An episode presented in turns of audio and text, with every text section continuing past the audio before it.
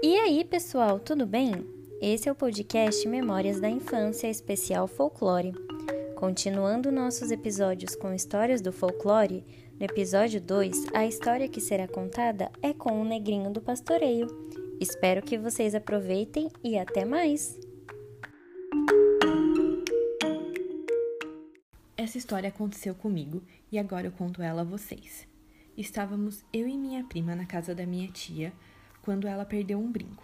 E essa minha tia sempre nos contava a história do negrinho do pastoreio, que dizia que quando perdêssemos alguma coisa, devíamos pedir ajuda a ele. E depois, quando encontrássemos, era para acendermos uma vela onde o objeto tivesse sido encontrado. Então minha tia pediu a ele: Negrinho, se você me ajudar a encontrar este brinco, te acendo uma vela como forma de gratidão.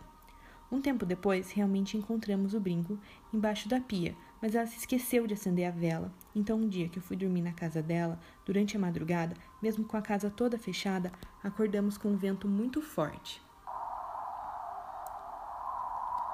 E quando olhamos para a parede, estava a sombra do negrinho em cima do seu cavalo.